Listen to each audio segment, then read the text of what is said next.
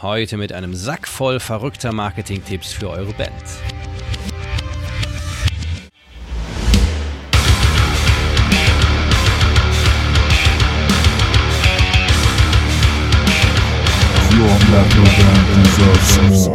Wenn 99% der Leute sagen, das ist die schlimmste Band überhaupt, ich hasse diese Band, trotzdem könntest du mit dem einen Prozent immer noch genügend äh, Konzertkarten und Alben und sonstiges Merchandising und so weiter verkaufen. Da reicht es, wenn ein Prozent, also einer von 100 Leuten oder weniger sogar noch, wenn die sagen, das finde ich so geil, dafür gebe ich einfach Geld aus.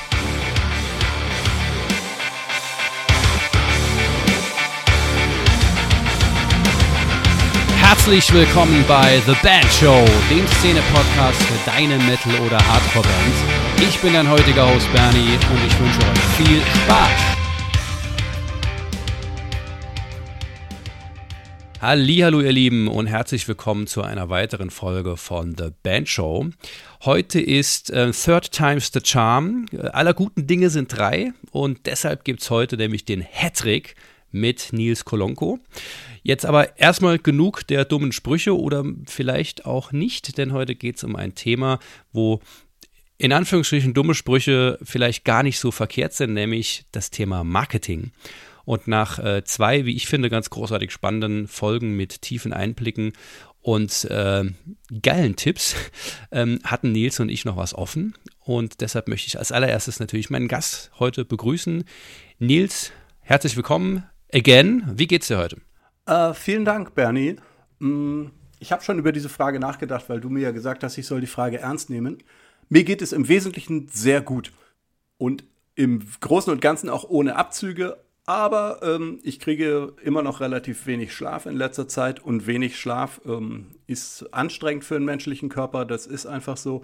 Ähm, wir haben am Wochenende hier weitergebaut an unseren Außenanlagen am Haus. Das heißt, ich habe mich mit etwas beschäftigt, womit ich mich sonst nie beschäftige. Mm, und ansonsten geht es uns aber super. Ich habe ja hier einen neuen Job an unserem neuen Wohnort und das läuft alles wirklich ähm, wirklich sehr gut und äh, es ist immer noch so, dass ich relativ regelmäßig denke, ähm, wie gut ich es habe, ähm, insbesondere verglichen mit dem Rest der Weltbevölkerung, so wenn man sich mal global umschaut, aber auch mit meinem früheren Leben. Ähm, ich habe ja vorher in Berlin gewohnt und habe dort auch einige Jahre mit ziemlich wenig Geld verbracht. Jetzt haben wir hier ausreichend Geld und es läuft alles gut und insofern geht es mir äh, solide gut mit leichten Einschränkungen wegen des Schlafs.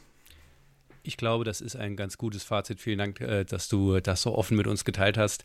Ähm, ich bin sehr, sehr froh, dass ich zu diesen Zeiten. Äh, aktuell ist es ähm, der 23.01. und es ist sehr, sehr kalt draußen. Ähm, froh, dass ich äh, keine Außenanlage bauen muss. Von daher, ich beneide dich da nicht. Ja, es gab ein bisschen Regen und der war ungefähr 0 Grad kalt. Sehr schön. Nee, da weiß man auch, was da man freut geschafft man sich hat. dann, Da freut man sich dann auch wieder reinzukommen und sich zu denken, ah, okay, gut, die Pflasterarbeiten gingen ein bisschen weiter. Nee, aber wir sind super vorangekommen und das, das baut einen dann auf, das geht dann. Zudem sitze ich ja die ganzen, den ganzen Rest der Woche im Büro. Ich bin ja so ein Bürotiger und da freut man sich einfach, wenn man mal rauskommt, ein bisschen frische Luft schnappt und wenn das dann ein bisschen kalt ist, das geht schon. Man strengt sich dann an und das mache ich auch recht selten. Körperlich mich anstrengen müß, müsste ich häufiger tun, wie wahrscheinlich viele Leute. Und da war ich tatsächlich richtig, richtig froh und dachte, ey geil, endlich mal ein bisschen was schleppen und, und machen und draußen sein. Ja, cool. Und frische Luft kriegst du da, frische Luft kriegst du da auch und naja, gut. Ja. Wollen wir es nicht übertreiben, aber es war schön. Sehr gut, das freut mich zu hören. Ja, ich hatte ja schon gesagt, wir hatten noch was offen. Ja, äh, nicht unbedingt eine Rechnung. Ich, bisher haben wir alle, habe ich alle, alle Rechnungen bezahlt bei dir. Aber wir hatten ein ganzes Buch offen tatsächlich. Und zwar das gelbe Bendologie-Buch. Wir hatten ja schon in den letzten Folgen von, äh, aus dem roten Buch geschöpft. Und jetzt gehen wir an das gelbe Buch ran. Und zwar heißt das hier, ich habe es hier natürlich neben mir liegen, ähm, Bendologie 111 Marketing-Ideen für deine Band. Und ähm, Nachdem das rote Buch rauskam und wir von Godslave schon viel daraus lernen konnten, äh, war ich damals sogar in der glücklichen Lage, dass du mir das ähm, Buch als äh, Vorabversion zugeschickt hast, weil du halt von einigen Leuten Feedback geholt hast. Und deshalb bin ich in diesem Buch auch verewigt. Also zumindest mein Name ist genannt. Sehr, sehr stolz drauf. Es ist weiter ähm, nochmal ein sehr, sehr cooles Buch, das ganz anders ist als, ähm, als das rote Bendologiebuch, weil es wirklich sehr, sehr stark fokussiert ist und du haust hier wirklich Marketing-Tipps raus, wo man durchaus auch hier und da mal sagen kann, äh, was? wie bitte meint er das ernst? Aber genau das ist, glaube ich, ähm, so habe ich es zumindest aufgenommen, das Ziel, dass Leute einfach zum Nachdenken angeregt werden und vielleicht auch so einen kleinen Switch im Kopf schaffen, weil sie vielleicht, ähm, sag mal, offended sind und sagen, das kann doch wohl nicht sein Ernst sein, dann aber in ein gewisses Nachdenken kommen, weil dann mit purer Gewalt eine Tür aufgestoßen, aufge, aufgeschlagen wurde, durch die man dann gedanklich auch durchgehen kann. Ähm, war das so deine Idee? Wie, wie, wie bist du auf die Idee gekommen, dieses Buch zu schreiben und gerade ähm, mit diesen 111, das sind ja viele Tipps, das sind sogar noch ein bisschen mehr, ja, als kleiner Spoiler. Ähm, wie bist du auf die Idee gekommen und was, was war so der, der Sinn dahinter? Also vielen Dank. Ich bin überrascht über deine Analyse und die ist sehr gut. Ähm, das stimmt. Ähm, ein Wort habe ich nicht ganz genau verstanden. Äh, du hast wahrscheinlich gesagt, dass die Leute offended sind, richtig? Also beleidigt sozusagen, angegriffen genau, fühlen, genau, richtig? Genau. Okay, das war, war akustisch einfach nicht so gut zu hören. Ja, genau das waren die Ideen. Du hast es genau korrekt zusammengefasst. Ähm, ich will noch den Begriff einbringen, dass Leute auch mal ihre Komfortzone verlassen. Ähm, und das war auch gedanklich so gedacht, dass dort Ideen drinstehen, die auch schon gedanklich über das hinausgehen, was normal, sagen wir mal, meiner Erfahrung nach und meiner Kenntnis nach Musiker typischerweise so denken. Also ich übertreibe es jetzt mal ein bisschen. Ne? Die meisten denken irgendwie an eine Bandinfo und einmal was an die Presse schicken, bevor sie ein Konzert machen. Und ich wollte diese Grenzen sozusagen doch deutlich ähm, ausweiten und habe mich äh, zu großen Teilen übrigens äh, bei realen Beispielen bedient. Also ich habe da wenig frei erfunden, soweit ich mich erinnere, sondern habe im Wesentlichen geguckt, was lief denn schon mal gut für Bands, wo waren erfolgreiche Marketing-Ideen die vielleicht selten sind, aber ich habe sie dann zusammengetragen, weil es ein solches Buch noch nicht gab. Die Grundidee dieses Buches war, das hast du auch schon richtig erkannt, es sollte völlig anders sein als das vorherige und sollte den Musikern natürlich einen weiteren Mehrwert bieten. Also wenn man das Rote gelesen hat, sollte das keinesfalls ein Abklatsch sein und noch irgendwie weitergehen, weil das Rote war in sich beendet ähm, und gibt im Groben so einen Strategieplan vor, was man so machen könnte, an welche Kriterien man sich halten könnte, um eine Band erfolgreich zu machen. Und das gelbe Buch wird dann erheblich spezifischer, geht in die Details rein, wie man diese 111 Marketing-Ideen gedanklich angehen kann und teilweise sind dort Umsetzungshinweise äh, drin, wie man dies und das machen sollte. Also das wird erheblich spezifischer und ist dann ja in, die, in diesem Sinne ein Nachfolger äh, geworden. Übrigens, es war auch noch ein dritter Nachfolger geplant oder es hätte sich fast so ergeben. Ich habe schon angefangen zu schreiben. Ähm, GEMA und GVL endlich verstanden. Oh ja. So hieß das, so war der Arbeitstitel dieses Buches, weil ich habe äh, sieben Jahre lang für die GVL gearbeitet und ähm, in diesem Zuge habe ich natürlich die GVL deutlich mehr verstanden als, ähm, als vorher. Und wenn ich sage, ich habe die mehr verstanden, dann meine ich damit auch, dass ich ein größeres Verständnis dafür aufbringen kann mittlerweile, warum da eigentlich diese administrativen großen Gesellschaften oder relativ großen Gesellschaften rumfuhrwerken und warum das auch alles so kompliziert ist, dieser ganze Kram, diese ganzen Rechenmodelle und so, was da alles drin ist. Ich, ich habe da an der Datenbank gesessen. Aber gut, wollen wir nicht zu weit ähm, gehen. Ich dachte mir, okay, es gibt einfach nicht so eine starke Zielgruppe und die Quintessenz ist halt auch ziemlich klar. Wenn du professionell Musik machst, dann melde dich einfach bei der GEMA und bei der GVL, schließe mindestens einen Vertrag mit der GVL, denn der ist kostenlos, ist zumindest mein letzter Wissensstand, und höchstwahrscheinlich schließe auch einen Vertrag mit der GEMA, denn die Wahrscheinlichkeit, dass du dabei mehr Geld rausbekommst, als du reinzahlst, ist ziemlich hoch. Und um viel mehr geht es da halt auch nicht. Mhm. Ne? Und damit ist es halt auch ziemlich schnell, schnell zusammengefasst. Es geht um Geld, es geht nicht um, um irgendwas anderes, was Musiker häufig denken. Es geht um die Frage, wie viel Geld kann ich aus meiner Musiknutzung rausholen, entweder als Komponist, wenn es um die GEMA geht, oder als ausübender Künstler, wenn es um die GVL geht. Und das ist dann schon die Quintessenz des Buches. Und da dachte ich mir, ach, hm, toll. es gibt zwar viele Details, die ich auch total spannend finde, aber es gibt wahrscheinlich nicht so viele andere Leute, die das so spannend finden. Also fiel dieses dritte Buch aus ähm, zugunsten anderer Aktivitäten. ja, verstehe. Also das, was du gerade am letztes, ja. als letztes gesagt hast, das ähm, ist für dich interessant, aber vielleicht für, für nicht, äh, nicht viele andere. Das hat ja auch die wieder direkt was mit Marketing zu tun, wenn man überlegt, ähm, was kommuniziere ich eigentlich nach außen. Ist das, äh, was ich total super geil finde an unserer Band, sind ähm, auch für andere interessant.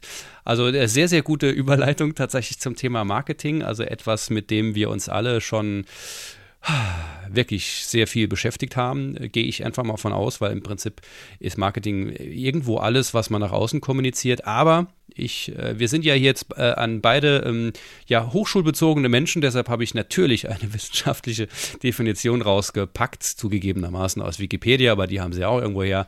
Und zwar ist Marketing alle Aktivitäten eines Unternehmens, den Absatz durch Betreuung der Kunden, Werbung, Beobachtung und Lenkung des Marktes sowie durch entsprechende Steuerung der eigenen Produktion zu fördern. So, dann haben wir das jetzt mal gesagt, ja. Das wisst ihr Bescheid. Ähm, du selbst hast es im Buch natürlich auch für dich definiert als Marketing ist alles, was dazu beitragen kann, mehr Musik, Konzertkarten oder sonstige Angebote deiner Band besser zu verkaufen. Und da wird es für uns natürlich ein Schuh sozusagen. Und das ist ein unglaublich großes Feld, wo man unglaublich viele Möglichkeiten hat, was aber natürlich auch ein Feld ist, wo ich sagen würde, da muss man sehr, sehr, sehr viel ausprobieren, um eben zu den Weg zu finden, ähm, der für euch wirklich funktioniert. Und da möchten wir jetzt drüber sprechen. Ähm, ich würde das mal so, also ich habe so aufgenommen, dass du, wir haben gerade eben auch schon drüber gesprochen, dass du insbesondere eben Impulse und Inspiration ähm, dort rausgeben wolltest, eben dass die Leute mal in Anführungsstrichen etwas gezwungen werden, aus ihrer Komfortzone raus zu, ähm, sich rauszubewegen, wo die Innovation ja irgendwo auch erstmal startet. Und hast halt einige ähm, Ideen gesammelt. Und ähm, wir haben das jetzt ganz praktisch uns äh, vorgenommen. Ähm, ich habe mir meine Lieblingsideen rausgesucht und die werden wir jetzt hier mal so ein bisschen besprechen und mal so ein bisschen die Hintergründe, wie es dazu gekommen ist, was, was wir selbst davon gelernt haben und dann einfach mal ein bisschen drüber quatschen, um eben euch auch ein paar, ähm, ja, ein paar Tipps und Tricks mit, mitzugeben und euch insbesondere aus eurer Komfortzone rauszutreten. Ähm, bevor wir allerdings starten, möchte ich gerne noch ein sehr cooles Zitat ähm, noch vorlesen. Das ist deshalb so cool, weil es nämlich von niemandem geringen, nie, niemand geringerem als der Deichkind-Ikone Philipp Grütering ist. Und das hast du auf dem Umschlag ähm, äh, gedruckt. Deshalb so cool, Deichkind, weil das bei Godslave in der Thrash Metal Band ähm, im im, im, im, Bund, äh, im, im Bandbus quasi der einzige gemeinsame Nenner ist, äh, bei dem jeder zufrieden ist, wenn wir irgendwelche Musik spielen. Von daher ist Deichkind für Godslave ein ganz, ein ganz, eine ganz wichtige Band. Der hat gesagt, verdammt, Nils Kolonko verrät in diesem Buch dreist die großen Geheimnisse der Musikindustrie. Frech werden hier alle Tricks aufgedeckt, die wir etablierten Künstler akribisch verschleiern und uns in all den Jahren so mühsam erarbeiten mussten. Das lasse ich mal als Statement stehen. Genauso habe ich es auch empfunden. Nils, bist du bereit, jetzt in die praktische, ja, die praktische Diskussion zu starten? Ja, auf geht's. Wunderbar. Dann hätte ich direkt hier den ersten, ähm, ja, den ersten Marketing-Tipp oder den ersten Impuls, der da heißt, der Drummer mit dem Riesenständer. Was hast du dazu zu sagen? Der Drummer mit dem Riesenständer. Also ähm, Dabei denke ich selbstverständlich sofort als erstes an Bela B. Ähm, und an Tommy Lee. Ähm, äh, die Überschrift ist selbstverständlich äh, als Provokation gemeint, so dass man anfängt, das zu lesen. Riesenständer bezieht sich selbstverständlich ganz sachlich auf das Drumset, wo man dann höhere Ständer benötigt. Ähm, der Drummer könnte stehen. Die Stray Cats haben damit angefangen. Äh, der Drummer fing an zu stehen und ich kenne es insbesondere als Teenager von den Ärzten, dass der Drummer dort immer stand. Ähm, die Idee wirkt im ersten Moment sehr einfach. Ähm, die Umsetzung ist schon ein bisschen kniffliger, weil man, wie gesagt, diese ganzen anderen Ständer benötigt und eine andere Fußmaschine, äh, also zumindest für die Hi-Hat eine Lösung und so weiter. Ähm, das gibt aber sofort ein anderes Bühnenbild. Damit ist es dann auf einmal möglich, den Schlagzeuger zum Beispiel weiter vorne zu positionieren. Ähm, na, auch das ist mir schon bewusst. Normalerweise stehen Drumsets auf dem Podest. Da könnte man dann überlegen, ob man das Podest weiter nach vorne bringt oder es ganz weglässt und den Drummer fast schon in eine Linie mit der Band stellt. So gibt es also ein äh, ungewöhnliches Bühnenbild die ganze Zeit. Ähm, was jetzt natürlich noch nicht dafür sorgt, dass sich eine miserable Band auf einmal total super verkauft, aber es ist ein weiterer ein weiteres Puzzleteil, um dafür zu sorgen, dass die eigene Band mehr auffällt. Denn ein Schlagzeuger, der im Stehen spielt, fällt einfach mehr auf als äh, die meisten anderen Schlagzeuger, die im Sitzen spielen. Weil es einfach ein Abheben von der Masse, Verändern des Bühnenbildes und auch nochmal Herausstellen des Schlagzeugers, beziehungsweise sagen wir mal seine Einzigartigkeit oder so, was ja zum Beispiel bei den Ärzten sehr gut gelungen ist. Man kennt den Schlagzeuger genauso gut äh, wie die beiden an oder sagen wir mal mindestens so gut wie Farin Urlaub. Und der Bassist hat ja im Laufe der Jahre ein paar Mal gewechselt, aber mittlerweile ist Rodrigo González ja, denke ich mal, angekommen nach, weiß nicht, 25 Jahren, ja. die er jetzt in der Band ist oder so. Ähm, und äh, es ist aber nicht so wie bei den Toten Hosen zum Beispiel. Da sitzt der Schlagzeuger und natürlich weiß man, dass da der Wom spielt, wenn man selbst Musiker ist. Aber wenn man jetzt meine Mutter fragt, dann kennt sie sicherlich noch Campino, aber den Schlagzeuger von den Toten Hosen könnte sie wahrscheinlich nicht zuordnen. Den Schlagzeuger von den Ärzten wüsste sie sofort. Naja, gut, äh, das, ist die, das ist schon die ganze Idee und, und eine Möglichkeit, wie man seine Band ein bisschen mehr äh, als, als allein, also als einzigartig, als individuell hinstellen kann. Mhm. Ich, ich würde da auch gerade noch einen gewissen Schmerz äh, von Schlagzeugern und Schlagzeugerinnen mit anfügen. Meistens gibt es ja vor denen keine Fotos, weil die Leute dann im Fotograben sind und irgendwie dann hängen irgendwelche Becken vor dem, vor dem Gesicht und irgendwie gibt es da keine vernünftigen Fotos, wenn nicht ein Fotograf irgendwie auf die Bühne darf, was ja auch nicht immer der Fall ist. Von daher ähm, alle in der gleichen Reihe zu spielen oder tatsächlich noch etwas weiter ähm, nach oben zu bringen in dem Blickfeld, ist natürlich dann auch mindestens für das Ego gar nicht so verkehrt. Und was, was ich aus, dieser, ähm, aus diesem Tipp herausgenommen habe, ist einfach tatsächlich dieses, dieses Out of the Box, die, im Prinzip ein disruptives Denken, kann man fast schon sagen, weil auch Dinge, die völlig selbstverständlich sind, so wie dass der Schlagzeuger halt einfach hinten hinter seinem Schlagzeug steht, äh, sitzt, haha, äh, natürlich sitzt, ähm, das ist halt einfach so, aber auch diese Dinge können, dürfen und sollen und müssen auch gegebenenfalls mal hinterfragt werden, ob das jetzt zu einer Veränderung führt oder nicht, aber es ist immer wert, auch mal über selbstverständliche Dinge nachzudenken, ob man da vielleicht etwas verändern kann, um was Besonderes zu schaffen. Und deshalb finde ich gerade diese Überlegung, äh, lass, mal, lass mal den Schlagzeuger stehen. Das ist natürlich bei, bei fiesem, fiesem Death Metal oder so schwierig, aber nichtsdestotrotz, es geht einfach darum, äh, Dinge zu hinterfragen, die man niemals hinterfragen würde, wenn man sie nicht dann tatsächlich hinterfragt. Besser könnte ich es nicht sagen. Ich möchte noch ergänzen, Rudolf Schenker von den Scorpions wurde einmal bei einem Interview gebeten, sich äh, hinzusetzen und äh, auf einen Stuhl zu setzen. Die saßen auf einer Treppe und dann hat er den Interviewer angeguckt und hat gesagt, ich möchte mich gar nicht auf einen Stuhl setzen. Rock'n'Roll is always uncomfortable. Also Rock'n'Roll ist immer un unbequem. Ich sitze hier gerne unbequem, weil ich Rock'n'Roller bin. Und das vielleicht auch als äh, gedanklichen Ansatz, wenn du sagst, das ist schwierig bei Death Metal mit der Double Bass. Ja, das ist super schwierig. Ähm, wenn es aber dennoch jemand schafft, dann ist es umso beeindruckender, das hinzubekommen. ja, und der, damit geht, damit geht natürlich eine, eine ähm, wie, wie sagt man zu Deutsch, eine Unkomfortabelheit, also eine mhm. Unbequemheit. Mhm. Das ist unbequem, diesen Weg zu gehen. Das ist nicht bequem und nicht schön, also nicht, nicht angenehm, diesen Weg zu beschreiten. Aber es ist halt eine, ähm, äh, äh, man muss gewissermaßen auch etwas Schmerz mitnehmen ja, dazu. No pain, also, no gain quasi, ne? No pain, no gain.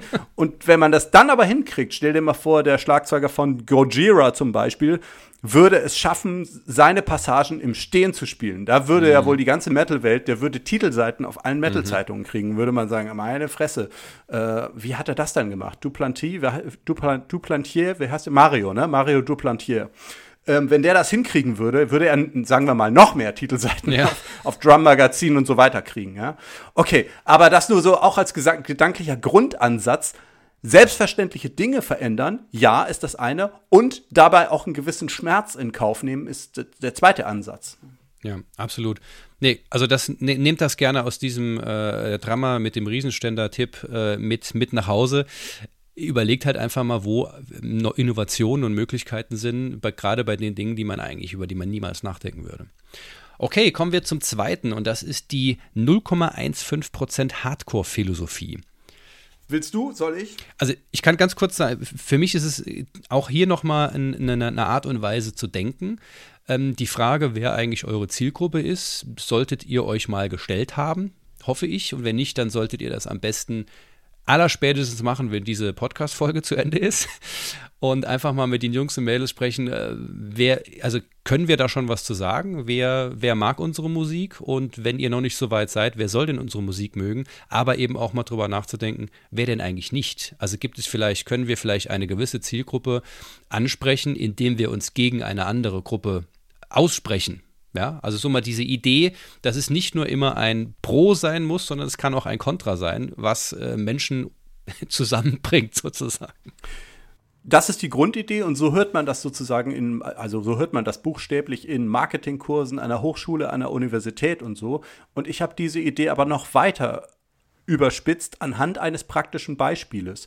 In dieser Idee geht es darum, dass ich mich gefragt habe, wie schaffen es eigentlich die bösen Onkels, die eigentlich in der ganzen Bevölkerung unbeliebt sind und in den Medien boykottiert werden seit 30 Jahren oder so, wie schafft es diese Band trotzdem, den Hockenheimring auszuverkaufen? Warum stehen dort 120.000 Leute jedes Jahr, seit einigen Jahren, äh, also auch schon damals, ähm, wie gelingt es dieser Band, solche großen Konzerte auszuverkaufen, wenn doch alle möglichen Leute mir erzählen, dass sie diese Band nicht gut finden? Warum sind da so viele Leute? Und es liegt nicht daran, dass ich jetzt riesiger Fan der Band bin, überhaupt nicht. Aber ich habe mich gefragt, wer ist da eigentlich? Wer steht dort? Und dann habe ich ausgerechnet, wie viel Prozent der deutschen Bevölkerung stand denn dort eigentlich vor der Bühne an diesen Tagen? Und mir ist natürlich bewusst, dass es dann noch mehr Fans gibt, außer die, die dort vom, beim Konzert waren. Aber trotzdem, es läuft daraus hinaus, hinaus, dass es genügt, und das muss man sich halt mal auf der Zunge zergehen lassen. Es genügt, wenn weniger als ein Prozent der Bevölkerung deine Band gut findet. Wenn 99% der Leute sagen, das ist die schlimmste Band überhaupt, ich hasse diese Band, 99% wäre völlig in Ordnung, trotzdem könntest du mit dem 1% immer noch genügend äh, Konzertkarten und Alben und sonstiges Merchandising und so weiter verkaufen. Da reicht es, wenn ein Prozent, also einer von 100 Leuten oder weniger sogar noch, wenn die sagen, das finde ich so geil, dafür gebe ich einfach Geld aus. Ne? Und das ist die Idee dabei, dass man, dass man nicht auf die Idee kommt, ja, ja, ich muss ja doch ein bisschen so sein wie Mariah Carey oder so, die sehr gefällige Musik macht. Nein, man darf auch sehr unbequem sein. Man muss natürlich das Kriterium erfüllen, doch noch Leute an sich zu binden. Ja, da reden wir also von einer sehr spitzen Spezialisierung und viele Bands verschätzen sich da ganz gravierend. Die glauben dann, dass sie irgendwie doch noch ein bisschen wie Guns N' Roses klingen müssen oder mhm. sowas, um noch, mehr, um noch mehr Publikum anzuziehen. Und häufig ist das aber dann die falsche Herangehensweise, weil sich die Leute dann innerlich verbiegen. Einerseits, sie sagen, ah, ich stehe eigentlich auf total krassen Metal, aber ich mache es mal noch ein bisschen kommerzieller. Häufig ist das nicht so eine gute Idee.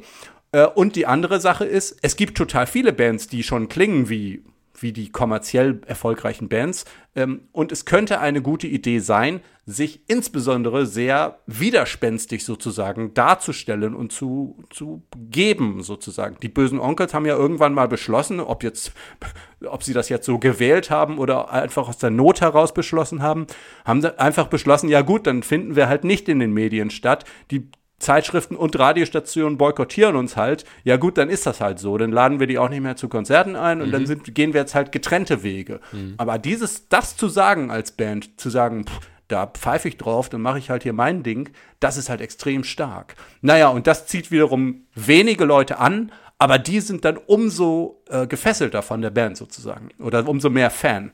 Naja, und äh, da gibt es ja diverse Bands, eigentlich im Wesentlichen alle, die sehr stark spezialisiert sind, aber trotzdem eine heftige Fanbase haben. Zum Beispiel Dream Theater oder so, ja.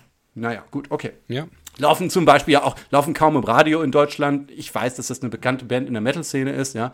Aber äh, die laden, raufen laufen ja jetzt nicht auf Radio Teddy oder so. Ne? genau. Ja, weiter. Aber, aber das ist, ist tatsächlich genauso, wie ich es auch empfinde, eben, dass man, dass man sich genau überlegt, ähm, wo, wo finde ich eigentlich statt? Und da sind wir ja in, in, den, in den Zeiten von Social Media, ist das ja auch immer relevanter, weil man, ähm, wenn man Social Media Werbung äh, so dermaßen zielgruppengerecht äh, ausspielen kann und auch muss, dass es funktioniert, sind solche Überlegungen natürlich wahnsinnig wichtig. Okay. Wenn ich kurz noch ergänzen darf, mein, meine Bentologiebücher, die liefen ja, sagen wir mal, verhältnismäßig gut. Äh, also es gibt ja viele andere Leute, die Bücher schreiben und dann klappt das irgendwie so gar nicht. Und meine Bücher haben sich immerhin so ziemlich gut verkauft. Das lag auch daran, dass ich gesagt habe, die Zielgruppe dieser Bücher sind nicht etwa Musiker, denn es gibt viele Musiker, sondern das sind Musiker, die es auf einer professionellen Ebene schaffen wollen und die wirklich vieles daran legen, professionell zu werden. Unter anderem soll, soll es für die gar kein Ding sein, 25 Euro für so ein Buch auszugeben. So interessiert brauche ich diese Leute. Immer wenn mir jemand sagt, ach, du hast Bücher für Musiker geschrieben, ich habe auch so eine Hobbyband, wir proben einmal im Monat und dann machen wir einen Kasten Bier leer, dann sage ich, ja, du, die Bücher brauchst du gar nicht erst lesen, äh, brauchst du gar nicht anfangen. Aber wenn mir jemand sagt, du, ich will es unbedingt wissen mit meiner Band, dann sage ich, okay, das Buch könnte was für dich sein. Und so kann man das halt auch mit der eigenen Band machen, dass man sagt, ja, ich höre gerne so Rock, Pop und Metal, eigentlich ist es mir so ein bisschen egal. Dann kann man sagen, ja gut, dann brauchst du dir meine Band gar nicht anhören. Mhm. Aber wenn dir jemand sagt, ich höre den ganzen Tag Creator Destruction und Meshuggah oder so, dann sagst du, okay, dann hör mal rein in meine Band, dann ist das was für dich. Also, ne, das, darauf will ich hinaus, dass man sozusagen sich so auch sich traut, den Mut hat, sich zu spezialisieren. Ja, eine klare Positionierung nicht nur für, sondern auch in Anführungsstrichen gegen eine gewisse äh, Hörerschaft. Ja. Also finde ich total spannend, sich da ja. mal so drüber nachzudenken. Ja, und auch ziemlich extrem darüber nachzudenken. Vielleicht noch einen Aspekt, nur weil man das so denkt und weil man glaubt, dass man das so macht mit der Band, heißt das ja noch nicht, dass das draußen auch so krass ankommt, wie man glaubt. Ja, es gibt zum Beispiel Bands, die halten sich für unglaublich hart und dann denkt man so, nee, im weltweiten Vergleich seid ihr, seid ihr gar nicht so hart. Ja, ja, äh, ja. Okay, aber gut, äh, das, ne, nur so als, wir haben gerade schon kurz drüber gesprochen. Oh, hoffentlich kommen wir im nächsten, im nächsten Punkt kommen wir vielleicht drauf. Ja, das kann ich mir gut vorstellen. So, dann haben wir den nächsten Tipp und zwar ist das die Ich glaub es nicht Künstlerkooperation. Willst du beginnen oder soll ich? Jetzt äh, darfst du gerne. ah, dann beginne ich mit den, mit den Worten ChatGPT.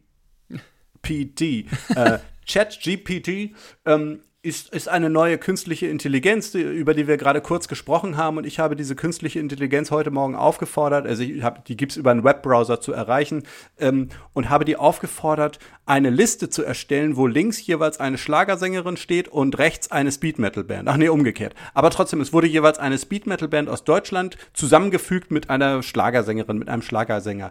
Ähm, äh, das ist ein Beispiel für die, ich glaube es nicht, Künstlerkooperation, so wie sie im Buch gemeint war. Die Idee dahinter ist, dass man äh, eine Kooperation mit einem Künstler eingeht, also dass man als Band mit einem anderen Musiker oder einer anderen Musikerin zusammenarbeitet, äh, womit das Publikum überhaupt nicht gerechnet hätte.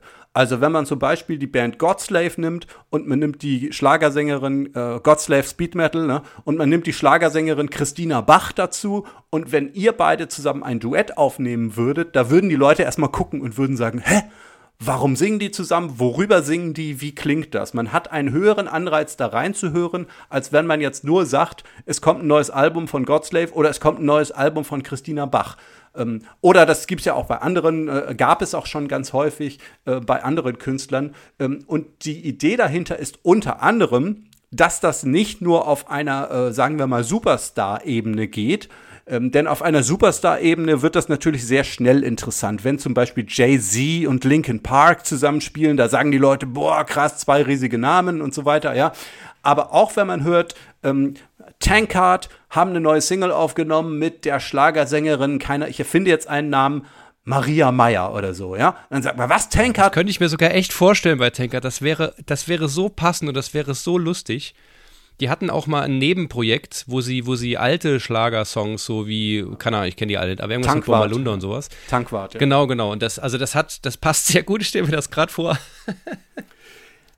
Absolut, genau. Da könnte zum Beispiel Tankard als Tankwart ähm, könnte mit einer, sagen wir mal, Newcomer-Schlagersängerin ähm, einen Titel aufnehmen. Oder natürlich, falls es Tankard gelingt, könnten die natürlich auch eine etablierte Schlagersängerin oder einen etablierten Schlagersänger nehmen. Nun heißt das natürlich nicht, dass man nur mit einem Schlagersänger zusammenarbeiten äh, sollte, sondern wenn Tankard, um dabei zu bleiben, wenn die mit einer Hip-Hop-Kombo zusammenarbeiten würden, zum Beispiel mit BHZ oder so, oder mit, also Seed ist ja nicht direkt Hip-Hop, aber äh, wenn so etwas passieren würde, ähm, das wäre ja auch völlig überraschend, dass man sagt, was, bei Tankard macht jetzt ein DJ mit für einen Song oder so. Ähm, das wäre auch überraschend. Und nochmal, weil ich jetzt gerade schon wieder äh, zwei berühmte Bands genannt habe, BHZ und Seed, das würde schon genügen, wenn man hört, dass Tankard mit irgendeinem Hip-Hop-Künstler zusammenarbeitet oder mit irgendeinem anderen. was nicht so ein großer Aufreger wäre und was für mich jetzt auch nicht so ein riesiger Aufreger war, ähm, ist, wenn eine Rockband mit einem Hardrock-orientierten Hip-Hopper zusammenarbeitet. Also wenn jetzt, äh, wen haben wir da als, äh, sagen wir mal, wenn jetzt ähm, ähm, äh, also ich könnte mal Ice-T in, in, in, in, den Topf schmeißen, der ja schon bei ganz vielen Bands schon Gast war, wo man genau weiß, der hat mit Bodycount, ist der sehr, sehr stark in der, in der Metal-Szene irgendwie verankert. Das fällt schon fast gar nicht mehr auf, wenn der irgendwo als Gast dabei ist. Genau, ich glaube, ich habe mir mal angesehen, wie er Ace of Spades gesungen hat ähm, von Motorhead. Ähm, okay da habe ich noch mal geguckt und dachte, Ice-T singt Ace of Spades, aber dann dachte ich mir, ja gut, okay, warum auch nicht? Ja, äh, also Bodycount ist ja quasi eine, quasi eine Rockband. Raining ne? Blood von Slayer hat er schon gemacht auf einem Album, also warum nicht auch Ace of Spades, ne? Und so, und das, das haut einen nicht mehr so sehr aus den Socken. Aber äh, übrigens auch für, für so einen Superstar wie zum Beispiel Helene Fischer. Gut, jetzt sind wir wieder bei der Superstar-Liga äh, äh, sozusagen. Aber wenn die jetzt sagen würde, ja gut, ich nehme eine Single mit Dream Theater auf oder so, das wäre schon auch ein Hingucker. Ähm, aber ich meine noch extremere Sachen. Also wenn ähm, ähm, zum Beispiel äh, Blind Guardian könnten was mit einer Opernsängerin oder Opernsänger machen, wobei das ja schon in den Gesangsstil von Hansi Kirsch reinspielt. Also sagen wir ja, mal. Wäre auch mit Nightwish, mit, den, mit der Vergangenheit sozusagen von Nightwish eigentlich auch fast schon. Ja. Ja, okay, machen die halt jetzt, ne? Aber sagen wir mal, wenn Blind Guardian mit zwei 16-jährigen Hip-Hoppern was machen würde. Mhm. Ja, mit talentierte Leute, die es irgendwie drauf haben und die aus irgendeinem Grund ein mhm. Fable für Metal haben oder die finden sich auf einer anderen gemeinsamen Ebene, dass sie sagen, keine Ahnung, wir, wir finden beide Karate geil oder, oder Fechten, so wie Bruce Dickinson oder so. Ähm, und da haben wir eine gemeinsame Leidenschaft. Jetzt machen wir auch Musik zusammen. Das klingt ungewöhnlich, aber wir machen es. Das wäre zumindest ein Hingucker. Wobei Blind Guardian brauchen das natürlich nicht. Ja, äh, ja aber eine ja. Band wie Godslave könnte da zum Beispiel mal drüber nachdenken, mal überlegen, Mensch, was wäre dann so das Größte, was man so kriegen könnte? Also vielleicht die bekanntesten, mit denen man so zusammenarbeiten könnte. Oder ansonsten, was wäre so das Abwägigste, was man machen könnte? Und dann mal überlegen, ob man damit vielleicht leben könnte. Mir ist bewusst, dass das nicht für jeden eine gute Idee ist. Aber ähm, für einige könnte das sozusagen die Idee sein, um, um äh, entweder viel mehr Aufmerksamkeit oder so eine initiale Aufmerksamkeit zu erhalten, dass die ersten äh, Managements, Labels, Produzenten, sonstige Leute sagen, ach krass, das haben die hinbekommen, so eine Zusammenarbeit, das war ja sicherlich nicht einfach, klingt auch noch cool, was die da gemeinsam gemacht haben, ist sehr ungewöhnlich, okay, da, da schaue ich mal näher rein, schaue ich mal mehr hin als zu den anderen Bands, die mir hier einen Standardtitel nach dem nächsten abliefern. Ne, das ist die Idee dahinter. Äh, und um nochmal auf die. Jetzt, ja. ja.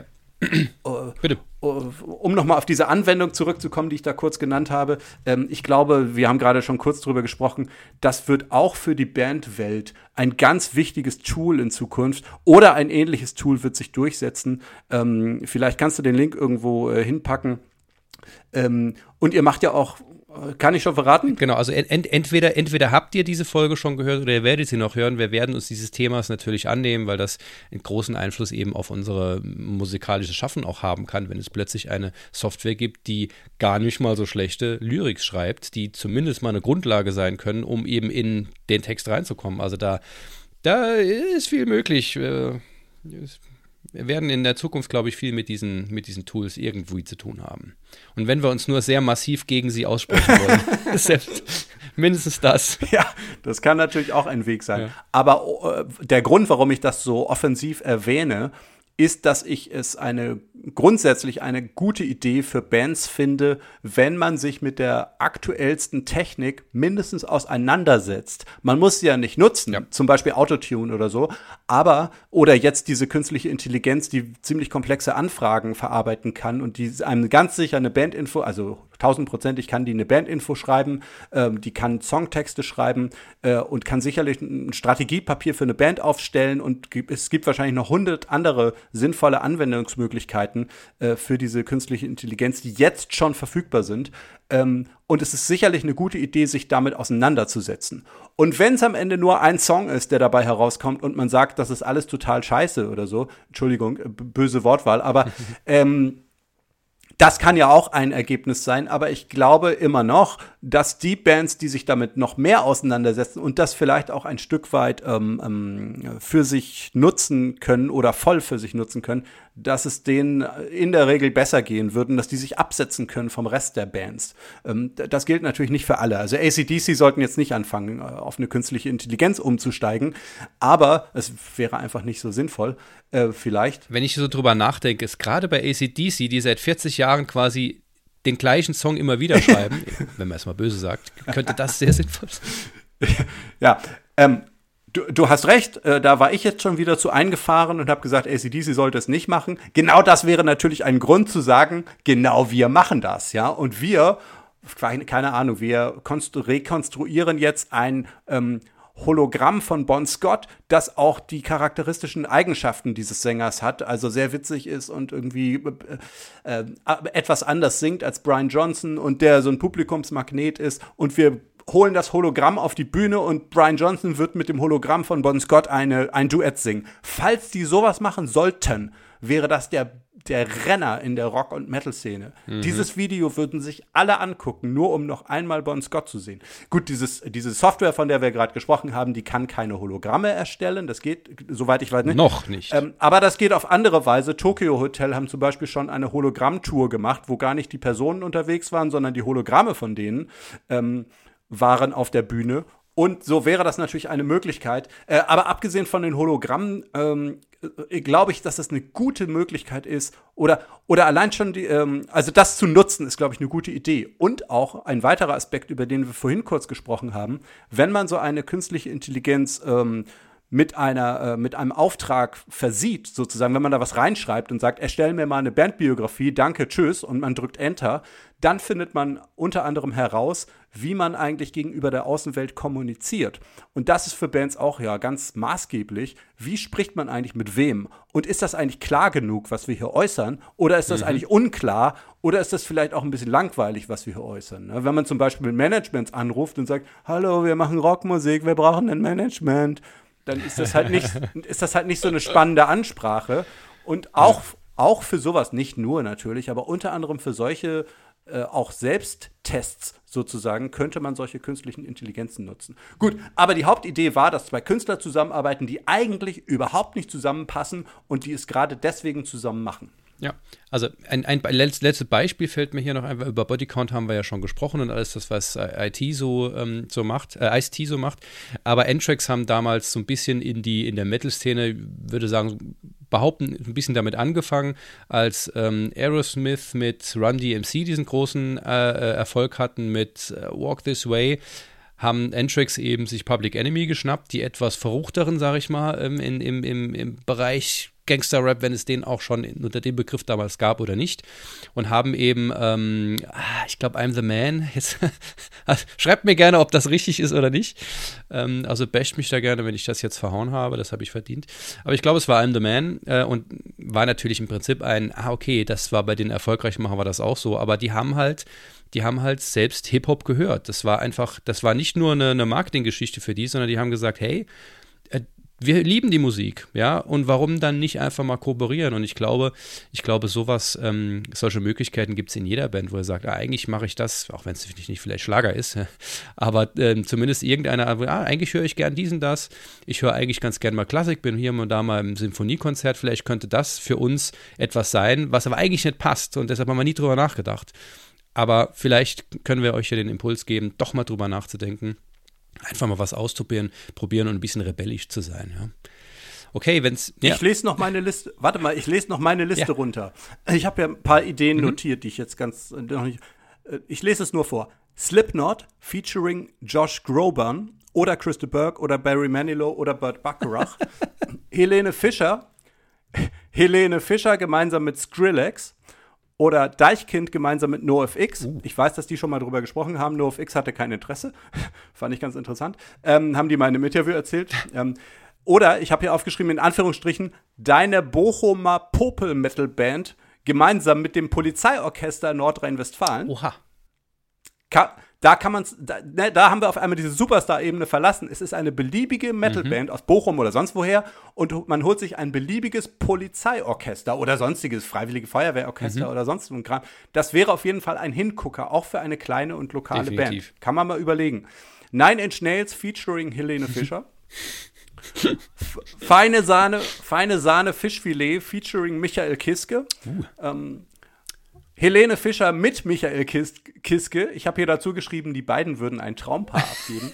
ähm, aber gut, ähm, das äh, weiß ich nicht, ob die überhaupt persönlich zusammenpassen. Aber irgendwie optisch kann ich mir die beiden gut zusammen ja. vorstellen. Ähm, dabei kann man auch, kann auch die Songauswahl oder das Songwriting äh, kann man kann noch einen draufsetzen. Wenn zum Beispiel Tankard und Christina Bach gemeinsam Verdammt, ich lieb dich performen würden. Oder I Wanna Dance with Somebody.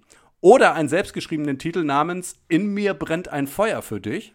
Ja, weil Tankard brennt ein Feuer, die haben vielleicht Schnaps getrunken. Christina Bach brennt ein Feuer aus romantischen Gründen. Oder keiner darf wissen, dass wir uns küssen. Tankard und Christina Bach. Großartig. Ähm, oder oder äh, eine Coverversion von Olli P. Du brennst immer noch in mir, äh, im Original von Roh oder Lukas Hilbert. Ja, das, ähm, also, wenn Tankard sowas aufnehmen würden oder eine andere Band, ne, wäre auf jeden Fall ein Hingucker und auch mit diesem Polizeiorchester oder so. Gut, das war meine Ideenliste, habe ich mal kurz noch vor. Ja, und, und, und gerade bei Tankard, die haben ja auch dieses, ich weiß nicht, ob es schwarz-weiß wie Schnee oder irgendwie heißt, diese, diese Frankfurter ähm, mhm. äh, Fußball, Fußballhymne. Ähm, gut, Fußball und Thrash passt irgendwie immer zusammen, aber ne, also ne, nehmt da gerne was mit und ähm, wenn ihr eine Idee habt, dann äh, gebt uns mal Feedback, ähm, was ihr, was ihr für, für völlig verrückte Ideen rausgehabt gehabt habt, die ihr vielleicht umsetzt oder auch nicht. Sehr geil. Ähm, Finde ich sehr, sehr spannend und bringt mich nochmal auf die Idee, ähm, was für verschiedene verrückte Dinge ich mit meiner Band auch gerne mal anstellen möchte. Okay, ähm, du hast in ähm, ja, roundabout der Mitte des Buches ein paar schwarze Seiten. Ich nenne es einfach mal schwarze Seiten, sind natürlich nicht, glaube ich, nicht nur schwarz. Aber es geht um eine mhm. Ansammlung von nicht-christlichen Ideen. Da bin ich natürlich direkt hochgeschreckt und habe gedacht, oh, Gottes Willen, Blasphemie, darf ich das überhaupt lesen? Und äh, eine, die mir da besonders ähm, aufgefallen ist, ist die Pornstar-Invasion. Kannst du kurz erläutern, um was es da geht? Ja, äh, ich habe vor vielen Jahren mal einen Sänger kennengelernt und der hat mir von seiner äh, Hardrock-Band erzählt.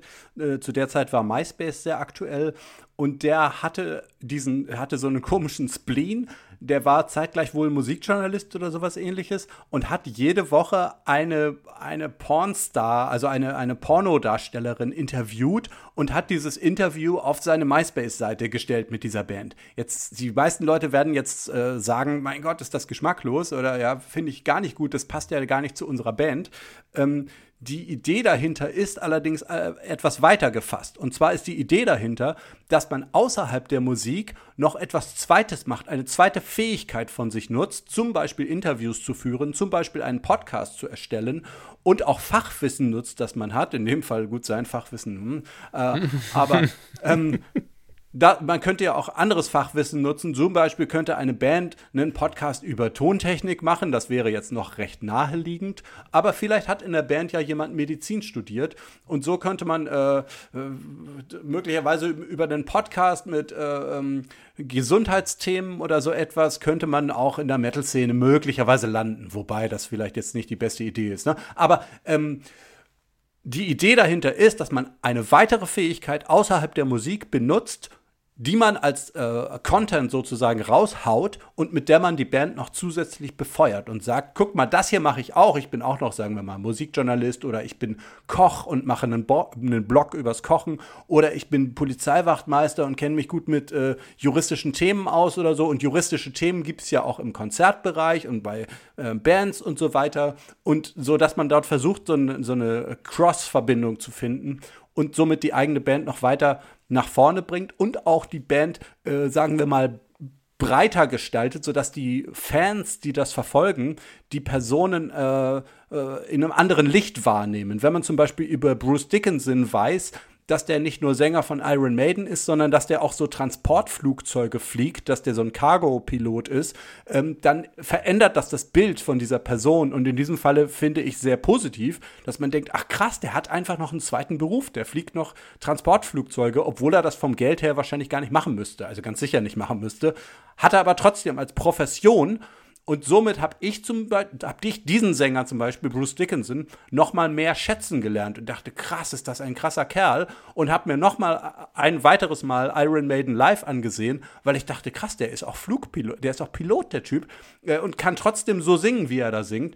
Und das ist ja gar nicht so selten, dass Leute noch eine zweite Profession haben außerhalb der Musik. Das ist die Idee dahinter und natürlich mit einer provokanten Überschrift verpackt und in das Kapitel nicht christliche Ideen gelegt, weil ich ja weiß, dass Leute neugierig sind und insbesondere Musiker zu solchen Seiten sofort hinblättern und sagen, oh, nicht christliche Ideen. Jetzt wird es ja interessant und dass das besonders gut gelesen wird, das war die Idee dahinter, äh, äh einmal einen Leseanreiz zu schaffen, aber wie ich gerade dargestellt habe, ging die, handelte die Idee im Wesentlichen davon, eine zweite Fähigkeit zu nutzen. Ja, und es hat natürlich funktioniert. Also ich habe es ja auch hier aufgenommen in meine Liste und habe hab mir da besonders, besonders intensiv äh, durchgelesen, diesen, dieses Kapitel. Ähm, da sind wir tatsächlich bei einem Punkt, den wir in, bei The Bench Show immer mal wieder diskutieren, auch durchaus kontrovers, wenn es darum geht, dass wir heutzutage im Zeitalter des Streamings und keine Tonträger werden verkauft etc. pp. Ähm, natürlich an einem Punkt sind, wo wir immer wieder mm, die Tendenz haben zu sagen, wenn ihr als Band, insbesondere als junge Band, die nicht vielleicht schon seit einigen Jahren sich eine ähm, eine Fanschar aufgebaut hat, aus der sie jetzt zehren kann, wie jetzt zum Beispiel wir, wo wir 15 Jahre schon aktiv sind, dass man heute eigentlich nicht mehr drum herum kommt, eben auch mehr als nur die Band und die Musik ähm, auf Social Media zu präsentieren, sondern eben auch die Dinge, die die Personen machen. Wir haben gerade in der Neujahrsfolge hat, hat Sims den, ähm, das Beispiel genommen, naja, wenn der, wenn der ähm, Sänger äh, super gerne Snowboarden geht, dann hat er sich gefälligst auch beim Snowboarden zu filmen und das für die Band zu nutzen.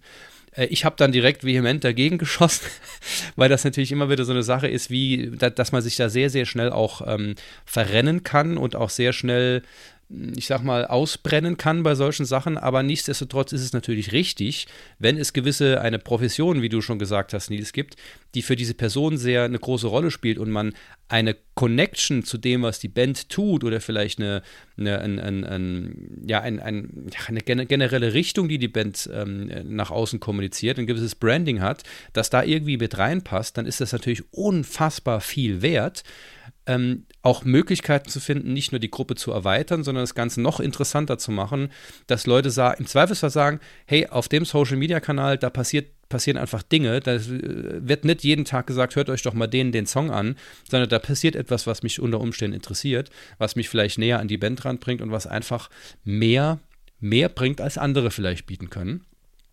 Ähm, bei uns kann, kann ich sagen, auch wenn das jetzt nicht unbedingt so das äh, nicht rüberkommen soll, dass das eine Marketing-Idee war, aber bei uns bei Godslave ist Mental Health einfach ein Riesenthema. Wir haben dieses Motto Positive Aggressive, wo es eben, und haben ganz viele, ganz viele Texte, die ähm, Show Me Your Scars etc., wo es eben um diese Themen ähm, Akzeptanz von, von ähm, ja, Depressionen etc. geht. Und wir haben halt eben mit Rocken hilft und der Deutschen Depressionsliga hier auch schon sehr eng zusammengearbeitet und werden das in Zukunft auch tun. Und das ist halt ein Thema, das uns als Personen wahnsinnig interessiert und wir hatten halt eine, haben halt eine Chance gesehen, das in unsere Kunst mit einzuweben äh, und quasi eins werden zu lassen. Und bei uns hat das sehr gut funktioniert, eben um ein gewisses Branding auch zu machen. Und wir stehen halt eben 100% hinter diesem Thema und es ist eben nicht nur ein, lass uns mal gucken, was wir so uns ausdenken können und es erfinden können, sondern immer dort, wo es sowieso passiert, wo es Teil der Persönlichkeit, Teil der, des Bandcharakters sozusagen ist, was ja auch eine Sammlung aus Personen ist, da kann man unglaublich viel rausziehen. Und ich glaube, das ist, das ist zumindest das, was ich in, in diesem, in, in, der Idee, die Pornstar-Invasion tatsächlich am Ende rausbekommen habe. Ähm, und bei uns sehr, sehr viel, sehr, sehr viel bewirkt hat, ja. Ja, mir fällt gerade als Praxisbeispiel noch äh, Eric Adams ein, der Sänger von Manowar, der ist oder war offenbar Jäger. Also der hat wohl, der schießt wohl mit Pfeil und Bogen oder sowas oder mit sonstigen Waffen, schießt er Tiere nieder. Und äh, der, man kennt ja Manowar, der stellt sich dann halt auch im Interview hin und sagt, das ist viel besser, als wenn man das Fleisch beim Schlachter holt. Du musst, das, musst das mal richtig gesehen haben und es mit eigenen Händen und so weiter. James Hetfield hat, glaube ich, was ähnliches mal gesagt oder gemacht. Und das ist natürlich, wenn jemand wie Eric Adams dann Hail and Kill singt oder andere Songs von Manowar. Du siehst diesen Typen und denkst Hail and Kill und hast diese, dieses Interview oder Dokumentation gesehen, wo er mit Pfeil und Bogen irgendeinen Reh niedergeschossen hat oder so, ähm, dann ist da, dann zahlt das auf das Image der Band ein. Und auch zu dem Snowboarden, ja, man muss natürlich die Abwägung treffen, möchte ich das im Zuge der Band darstellen oder äh, Abgrenzung oder gehört das zu meinem Privatleben und das hat einfach keinen zu interessieren. Wenn man sich aber dafür entscheidet, dass man sagt, ja, das stelle ich für die Band dar, ich nehme die Kamera mit, ich mache noch einen extra Blog-Eintrag oder sonst was, wo ich snowboarde, dann würde ich sagen, zum Beispiel Sport geht eigentlich immer. Kannst du immer als Band argumentieren und sagen, ein Sänger, der Snowboard fährt, der ist fitter, der ist geschickter, der ist schneller und das ist auch was, was du auf der Bühne als Sänger typischerweise brauchst, äh, würde, sollte man sofort darstellen. Es wäre ungeschickt darzustellen, wenn der Sänger den ganzen Tag auf der Couch sitzt und bestimmte Serien gut findet und wenn er einen Blog darüber macht, welches, welche Serien er jetzt gerade guckt. Da würde ich dann eher sagen, nee, mhm. das zahlt dann nicht mehr auf das Image der Band ein, das sollte man vielleicht dann lieber verschweigen. Etwas, was es sei denn, es sei denn, er ist ein Horrorfilm-Afficionado ja, okay, und kennt sich wahnsinnig gut aus und hat eine Death Metal-Band oder ja, so. Ja, ne? na klar. Also, da, da wird's, ne, wird's wieder rund. Ne? Genau, so wie bei, was weiß ich, Bela B., der einfach auf Horror-Schocker steht und in der Musik findet oder in den Artworks der Band findet man das ja teilweise wieder ähm, und, und so weiter und so fort immer wenn es auf, die, auf das Image der Band einzahlt. Aber ich glaube, auch da verschätzen sich viele Leute. Ich glaube, es gibt viel mehr Sachen, die auf das Image der Band einzahlen können. Ähm, und wenn es nur eine, sagen wir mal, sauber ausgeübte Profession ist, wo man sagt, ach, der ist, was weiß ich, Zwei-Sterne-Koch oder Drei-Sterne-Koch oder sonst was, oder der ist Friseurmeister oder so, äh, dass man sagt, ah, okay, was gehört dazu? So ein Friseurmeister oder ich, ich erfinde jetzt irgendwelche Jobs sozusagen, ne? Oder ein, ein versierter Betriebswirt zu sein oder so. Ach so, der ist so professionell unterwegs. Ja gut, dann wird er auch beim Singen ziemlich professionell unterwegs sein. Wenn es nur das ist sozusagen, dass man das stützt, könnte das schon helfen, dass man sagt, Leute, äh, wir betreiben hier eine Band und äh, die hat sich gewaschen sozusagen, ja, äh, weil ich Bademeister bin. Sehr witzig. Ja. das ist eine geile Idee, sehr schön. Nee, aber bin ich, bin ich jetzt, bin ich voll, sind, sind wir voll eins. Ähm, wenn ich jetzt mal die, ähm, die Idee von äh, dem halbnackten, muskelbepackten Eric Adams als Manowar-Sänger nehme, der mit Pfeil und Bogen äh, auf Jagd geht und dann den, die Brücke schlage zu Heino. zu der nächsten, zu der nächsten äh, ja, Idee. Und zwar Heinus Krieg mit der Volksmusik. Da sind wir ein Stück weit, ja, ich möchte ähn, sagen ähnlich oder, oder fahren noch mal ein bisschen zurück auf die Idee mit den, äh, mit der, ich glaube es nicht, Künstlerkooperation. Finde ich nämlich auch mega spannend. Das ist nochmal eine andere Perspektive, aber geht sehr in diese Richtung. Wo, ähm, wo würdest du sagen, ist da, da der Unterschied? Was ist bei dem, bei dem Tipp Heinus Krieg mit der Volksmusik? Worum geht es da genau? Äh, die erste Idee besteht darin, die, die ich glaube, ist nicht Künstlerkooperation, dass man kurzzeitig mit einer völlig überraschenden Person oder einem anderen Act zusammenarbeitet, zum Beispiel Manowar und Christina Bach, würde man sagen, was ist denn jetzt los, ja? Die andere Idee, Heinos Krieg mit Volksmusik, ähm, ist die Idee, dass man langfristig entweder seinen Karrierepfad stark verändert oder eine Parallelkarriere aufbaut. Zum Beispiel Peter Maffay war eigentlich bekannt als Schlagersänger, hat sich dann über die Jahre immer mehr als, auch als Rocksänger etabliert oder sagen wir mal, hat den Schlager auch eher beiseite gelassen, ähm, wobei er den ja nie ganz verschwiegen hat, aber er ist dann eher ein Rock-Pop-Sänger geworden, der Peter Maffay. Und dann hat er noch eine Parallelsache gemacht, nämlich Tabaluga. Ähm, hat er parallel erfunden. Also er hat sozusagen aus seinem künstlerischen Schaffen heraus langfristig eine parallel eine zweite Karriere aufgebaut. Und das ist der Unterschied bei der Idee. Ähm, für, diese, für diese Karriereveränderung ähm, zum einen ist sie dauerhaft, zum anderen muss er nicht zwingend mit jemand anderem zusammenarbeiten, sondern er äußert sozusagen eine andere Facette von sich und die ganz deutlich, also separat auf einer neuen Spur sozusagen. So wie das auch viele schon gemacht haben. Also die Toten Hosen waren die Roten Rosen, ähm, Tankard waren dann Tankwart ähm, und ähm, wer fällt einem noch spontan ein? Ja, also Rage haben ja zum Beispiel auch ein Klassikalbum gemacht, ja, also ein Klassik Du meinst Album. Rage und nicht, das ist ja auch nicht gewisse... Rage Against the Machine, sondern, sondern die deutsche, die nee, deutsche Band die, Rage. die deutsche Rage. Ja, ja genau. Mhm. Ähm, ein Klassikalbum ähm, oder irgendetwas anderes, was man parallel raushaut, wo man sagt, hier, das bin auch ich, aber sozusagen in einem Paralleluniversum. Und das kann natürlich die Karriere noch mal mehr befeuern, in, egal, fast egal, was man macht. Es gibt eigentlich nur das Limit, das man selber hat, nämlich die Arbeitskapazität, die man da reinstecken kann. Ähm, aber, in der, aber man kann dann eigentlich grundsätzlich sagen, umso mehr du es schaffst, parallel irgendwas zu machen, desto mehr wirst du als, äh, als kreativer Typ und als erfolgreich oder als erfolgreicher Schöpfer von ähm, ich sag mal, Content, also Musik mhm. typischerweise wahrgenommen. Nur mal angenommen, äh, äh, die Leute von Fettes Brot würden ankündigen, dass sie jetzt auch eine Hardrock-Band machen und alle drei Rockinstrumente spielen und dabei schreien und durch die Gegend rennen wie Hardrocker. Dann Was würde, die Fantastischen Vier ja gemacht haben mit Mega 4. Ja, mit Mega 4, genau. Also Megalomaniacs und Mega 4. Aber das ist ja wieder eine Zusammenarbeit. Aber die Beastie Boys zum Beispiel. Und die Beastie Boys sind eigentlich eine Hip-Hop-Band aber waren früher eine Punkrock-Band. Und äh, auf Konzerten ist es halt total überraschend, wenn die auf einmal dann eine halbe Stunde Punk runterrocken, äh, wo man denkt, äh, oder runterrockten. Ähm, ich weiß gar nicht, ob die noch spielen. Ähm, ich glaube, ich glaub, sogar einer ist äh, gestorben. Einer ist gestorben, genau. Ähm, und das ist sozusagen ein zweiter Karriereweg, den man macht. Und typischerweise, und Heino hat es halt gemacht. Heino ist ja sehr etabliert als äh, volkstümlicher Sänger, also als Sänger von Volksmusik und hm, ja, Schlager weiß ich gar nicht, aber Volksmusik halt. Und hat aber in den vor Jahren dann seine Liebe zum Rock entdeckt. Oder wie weit das ging, weiß ich nicht. Aber er hat dann so Titel von Rammstein und den Ärzten und sowas gesungen, was natürlich für ihn ein, Hin ein Hingucker war. Ähm, in dem Fall auch, weil er ein großer Star war. Aber wenn du dir jetzt wieder vorstellst, Godslave würde parallel ein Hip-Hop-Projekt machen. Ja, ist vielleicht nicht so eine gute Idee. Aber sagen wir mal, Godslave würde parallel ein kredibiles Elektro-Projekt machen, was so klingt wie Nine Inch Nails, vielleicht härter oder so, mit deutschen Texten. Mhm. Übrigens vielleicht eine gute Idee, Nine Inch Nails mit deutschen Texten. Ähm, ähm, könnte man mal überlegen, wie man das machen könnte. Ähm, ja. Wenn ihr das machen würdet und, und jeder wüsste, ah, guck mal, die Leute, die da auf der Bühne stehen, zwei von denen, die machen noch so ein anderes Projekt, das ist so ein harter Elektro-Sound, oh, krasse Band, das können die auch noch parallel raushauen, ist ja heftig. Dabei, mhm. mu dabei, muss man natürlich aufpassen, dass man sich nicht die eigene Karriere zerschießt, sozusagen. Ne? Wenn jetzt zwei Leute von Godslave äh, ich, ne, oder Tankard oder Halloween oder Blind Guardian, ja. Zwei beliebige Menschen. Zwei beliebige ja. Menschen, die sich als Metal-Musiker etabliert haben und wo man sagt, ja, das sind Metal-Musiker. Wenn die jetzt sagen würden, eigentlich habe ich euch die letzten 30 Jahre belogen, ich finde eigentlich äh, romantische Popmusik toll mhm. und möchte Alben mhm. aufnehmen, wie Roxette das immer gemacht haben, da würde man dann sagen, hm, ich weiß nicht, Hansi Kirsch, ob das eine, ob, ja. das eine, mhm. ob du das machen solltest. Aber bei, viel, bei vielen anderen, sagen wir mal, kreativen Äußerungen würde ich sagen, ja, Mensch, mach das. Das ist doch eine gute Idee, mach das. Äh, und halt damit nicht hinterm Berg, sondern treib das voran.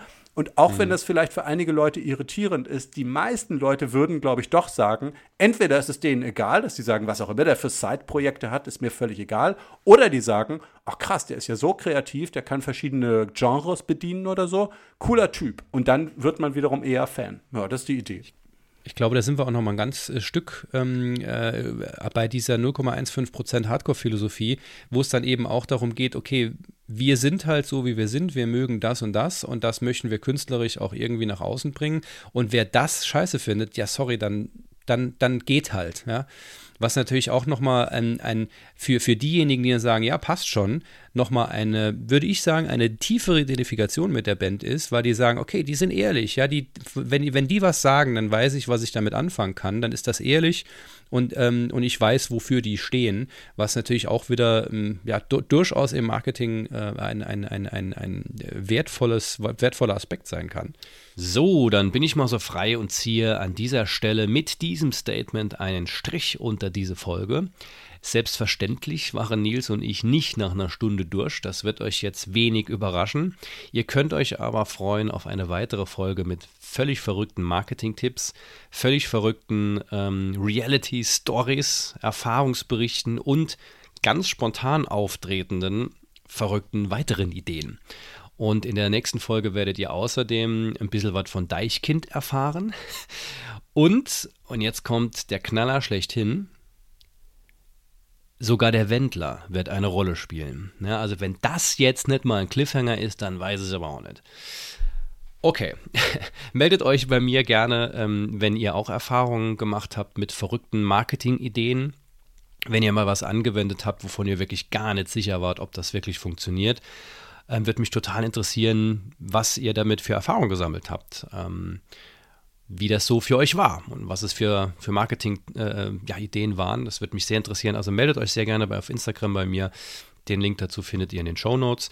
Auch in den Show Notes findet ihr unseren Spendenlink, wenn ihr euch ähm, ein bisschen an den Kosten des Podcasts beteiligen möchtet und uns einfach mal ein Käffchen spenden wollt, spendieren wollt, äh, unter bit.ly slash Spende. Wie gesagt, alles in den Show Notes. Und ja, gebt diese Folge halt echt mal auch weiter an andere Leute, versteht ihr? Ähm, dass wir alle davon profitieren können, was wir hier verzapfen.